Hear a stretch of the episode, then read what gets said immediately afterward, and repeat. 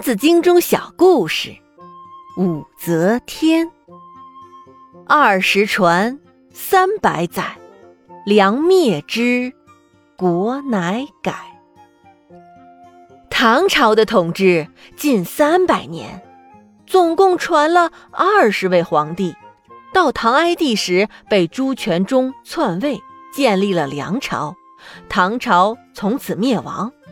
为何南北朝时期的梁相区别？历史上称为后梁。今天我们就来讲一下中国历史上唯一的一位女皇帝武则天。武则天出生在一个富足的家庭里，她的父亲在李渊建立唐朝后便入朝为官，被封为应国公。武则天十几岁的时候便出落得楚楚动人，唐太宗李世民把她招入宫中，封为五品才人，并赐号武媚。武媚娘带着美好的幻想进入了皇宫，可是她并没有获得唐太宗的重视。武则天不甘心就这样默默无闻地在皇宫里过一辈子，她希望能够出人头地，于是她把宝压在了太子李治身上。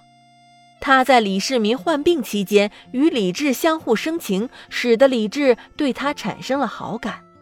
公元六百四十九年，唐太宗李世民去世，太子李治顺利的登基，就是唐高宗。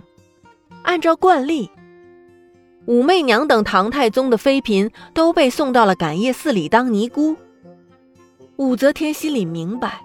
自己以后的日子很可能在感业寺里度过了，但是他并没有彻底绝望，他在默默地等待着机会。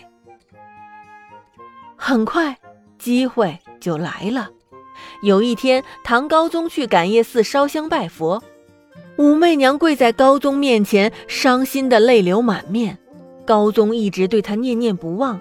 此时看到他伤心的样子，心里很不舒服，便想找机会把他带回宫中。于是武则天在感业寺做了一段时间尼姑后，再次进入皇宫。高宗非常宠爱她，把她封为昭仪，并且最终当上了皇后。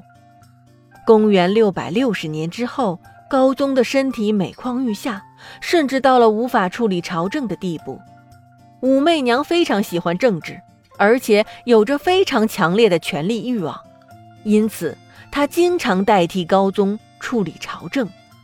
高宗对武媚娘过分把持朝政感到不满，于是就找宰相上官仪一起商量。上官仪对高宗说：“武媚娘专权，应该把她除掉。”有人立即就把这件事报告给了武媚娘。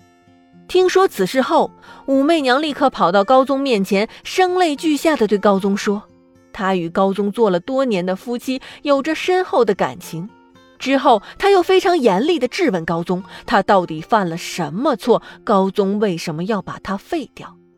高宗面对武媚娘咄咄逼人的气势，吓得不知如何是好，最后吞吞吐吐的说：“我，我并不是想把你废掉，这全是上官仪教我的。”武媚娘性格刚强，无法忍受上官仪的所作所为，所以不久之后就给上官仪安上谋反的罪名，将他处死。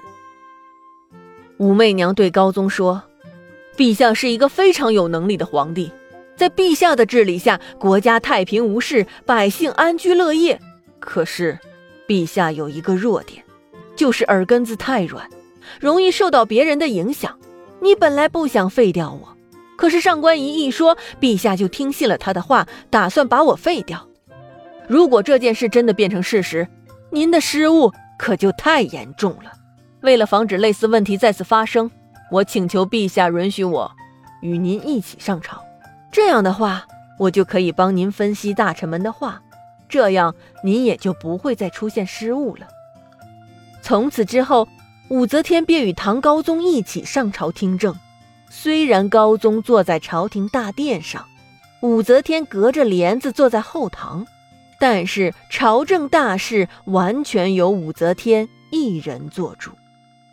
公元六百八十三年，高宗因病去世，武则天的儿子李显继位。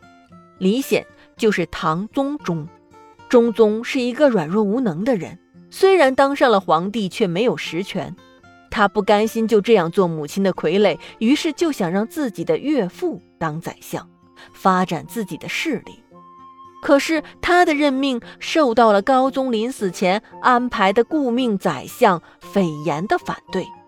中宗十分生气，非常狂妄地说：“我是一国之君，我想让谁当宰相就让谁当。”就算我把天下都交给他，别人也管不着。武则天很快就知道了这件事情，她非常生气，把中宗贬为庐陵王，幽禁起来。之后，她把自己的小儿子李旦立为皇帝，李旦就是唐睿宗。武则天不允许唐睿宗处理朝政，所以朝政大事都由他一人处理。此后，武则天的权力欲望越来越强烈，产生了做女皇帝的想法。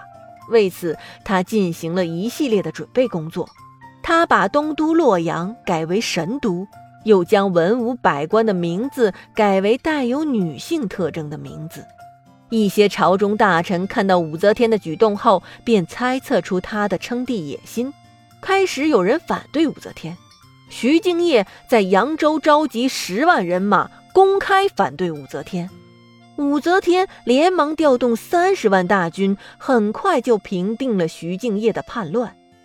公元六百九十年，六十七岁的武则天在洛阳改国号为周，自称圣神皇帝，改元天寿。武则天终于登上了皇帝的宝座，成为了中国历史上唯一登上皇帝宝座的女人。